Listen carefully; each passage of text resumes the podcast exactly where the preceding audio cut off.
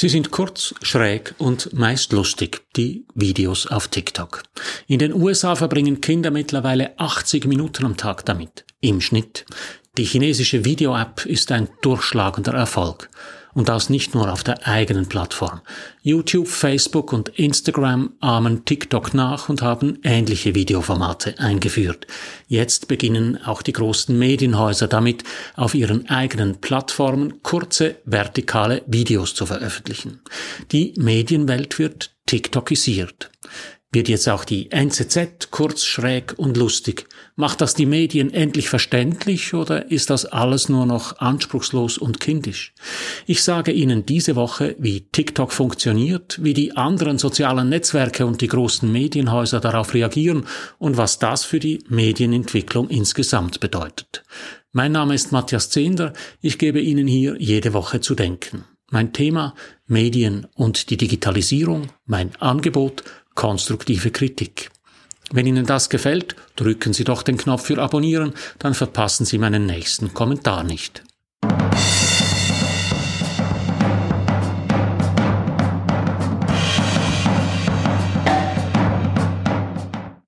Der britische Popstar Elton John und Benny Anderson, eines der B von ABBA, sind jetzt beide 75 Jahre alt.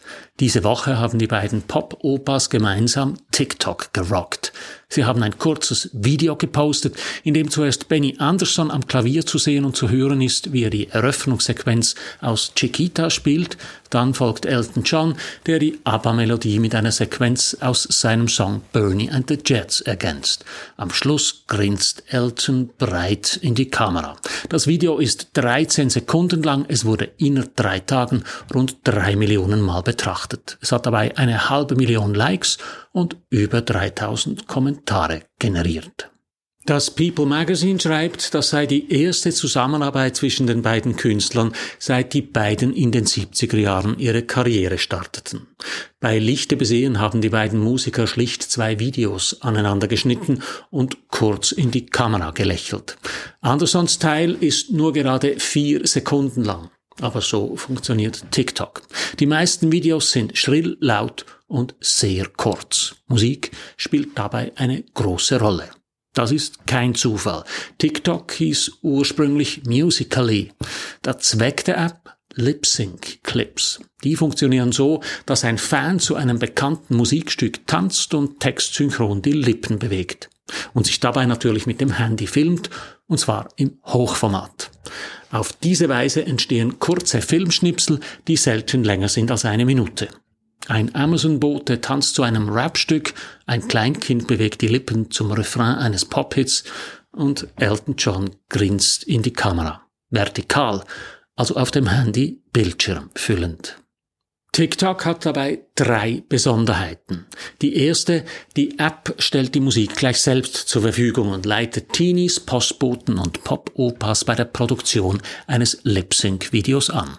Neu ist dabei also meist nur die Bildschiene. Der Ton liegt abrufbereit schon vor. Das Ganze ist also eine Art Perversion von Pop-Art. Bestehende Kunstwerke werden als kulturelle Versatzstücke neu kombiniert oder veralbert, je nach Sichtweise. Natürlich sind mittlerweile auf TikTok auch viele andere Videos abrufbar. Im Prinzip lässt sich jedes beliebige Video hochladen und zu einem Popsong kann man auch ein Heimwerkervideo zeigen. Die kurzen, knalligen Musikvideos mit ihren schnellen Schnitten haben aber die Ästhetik von TikTok geprägt. TikTok ist MTV auf Ecstasy. Die zweite Besonderheit, als Plattform funktioniert TikTok völlig anders als Facebook oder Instagram. Da folgen Nutzerinnen und Nutzer vor allem Freunden, Bekannten oder KünstlerInnen, die sie mögen. Das ist auf TikTok zwar auch möglich, spielt aber eine viel kleinere Rolle. Im Zentrum von TikTok steht ein Algorithmus, der Videos auswählt und abspielt, ganz egal, ob man dem jeweiligen Account folgt oder nicht. Gefällt ein Video, schaut man es länger. Gefällt es nicht, swipet man mit dem Daumen hoch und das nächste Video erscheint. Allein daraus zieht der Algorithmus erschreckend präzise Informationen über den Benutzer. Ohne dass der auch nur eine Information hinterlässt, findet das Auswahlprogramm innerhalb kürzester Zeit Videos, die ihm oder ihr gefallen. Für Videoproduzenten ist das attraktiv. Mit einem guten Video können sie weit über ihr angestammtes Publikum hinaus Menschen erreichen. Andererseits ist es viel schwieriger als auf Instagram, sich ein Stammpublikum aufzubauen. TikTok ist also eine KI-getriebene Video-Jukebox. Die dritte Besonderheit von TikTok Dahinter steckt die chinesische Firma ByteDance. TikTok gibt es auch in China, heißt da aber Douyin. Die beiden Apps sehen zwar gleich aus, sind aber komplett unabhängig voneinander. Dennoch tauchen immer wieder zwei Verdachtsmomente gegen TikTok und die Firma ByteDance auf. Der erste, amerikanische Politiker werfen der Firma seit Jahren vor, die App sei nur Tarnung. In Wahrheit sei TikTok eine Spionage-App, mit der Peking riesige Datenmengen über die westliche Bevölkerung sammle. ByteDance hat gegenüber Parlamenten und der Öffentlichkeit immer wieder bestritten, dass Daten über die TikTok-Nutzer nach China abfließen. Mitte Juli hat jetzt aber eine amerikanische Sicherheitsfirma herausgefunden, dass die App regelmäßig Kontakt mit einem Server in China aufbaut. Das hat die Verdächtigungen wieder hochgekocht. Der zweite Verdachtsmoment, der Algorithmus von TikTok steuert und zensiert die Inhalte auf der Plattform nach dem Gusto der chinesischen Regierung. Ganz so schlimm kann es nicht sein. Im Ukraine-Krieg spielt TikTok eine große Rolle. Teenager zeigen direkt aus dem Bunker, wie sich Krieg anfühlt. Und doch bleibt ein ungutes Gefühl, weil der Algorithmus völlig intransparent ist und TikTok wie alle anderen Netzwerke sich an staatliche Regeln und Gesetze halten muss. Im Guten wie im Schlechten. Nun haben Sie vielleicht TikTok noch nie benutzt und fragen sich, warum ich Ihnen das alles erzähle. Vielleicht gönnen Sie den Kids ihre Videos und zucken mit den Schultern. Das Problem ist, dass der gigantische Erfolg von TikTok zwei Folgen hat. Die erste Folge die anderen sozialen Netzwerke leiden darunter. Facebook schrumpft, Instagram wächst nicht mehr so schnell und auch YouTube sieht plötzlich etwas alt aus. Das liegt auch an den Bildformaten. Instagram hat das quadratische Bild sexy gemacht, YouTube brachte das Kino und das Fernsehen auf das Handy, lebt also vom Breitbildformat. TikTok bringt Verticals, hochformatige Videos. Man sieht es also schon von weitem, welche Plattform ein Handynutzer nutzt. Was machen Internetfirmen, wenn ein Konkurrent zu erfolgreich ist?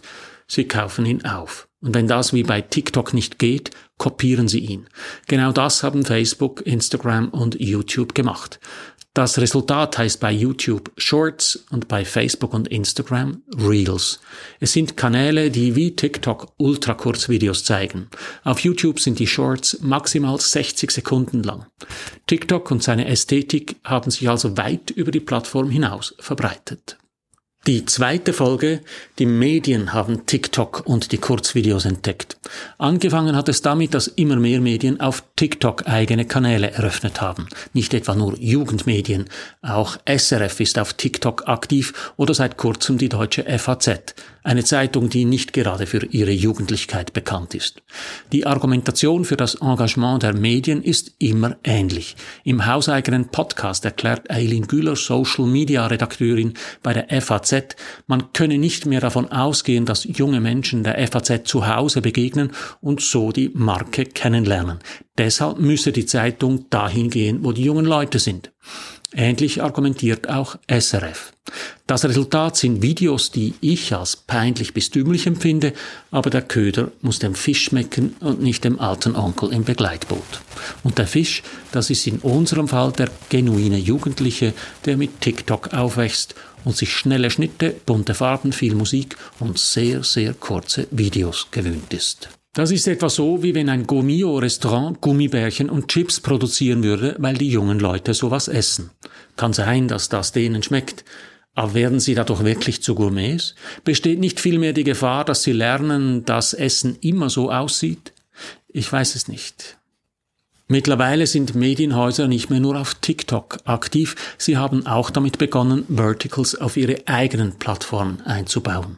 So zeigt das deutsche Nachrichtenmagazin Der Spiegel auf seiner Homepage und in der App neu kurze Videos im Vertikalformat, durch die man wie auf TikTok swipen kann. Warum beschränkt sich der Spiegel nicht darauf, die vertikalen Videos auf TikTok oder YouTube zu publizieren, sondern holt die Verticals auf die eigene Plattform? Ich habe beim Spiegel in Hamburg nachgefragt. Pressereferentin Julia Pollack antwortete mir, Zitat, die Allgegenwärtigkeit von Stories in den gängigen Social-Media-Apps verändert die Nutzungsgewohnheiten. Dem tragen wir mit dieser Neuerung in unserem Kernangebot Rechnung. Bös gesagt, die Leute haben sich so an Chips und Gummibärchen gewöhnt, dass sie jetzt auch im Gourmet-Restaurant auf den Tisch kommen. Funktioniert das? Wir sind sehr zufrieden mit dem Story Start, sagt Julia Pollack vom Spiegel auf Anfrage.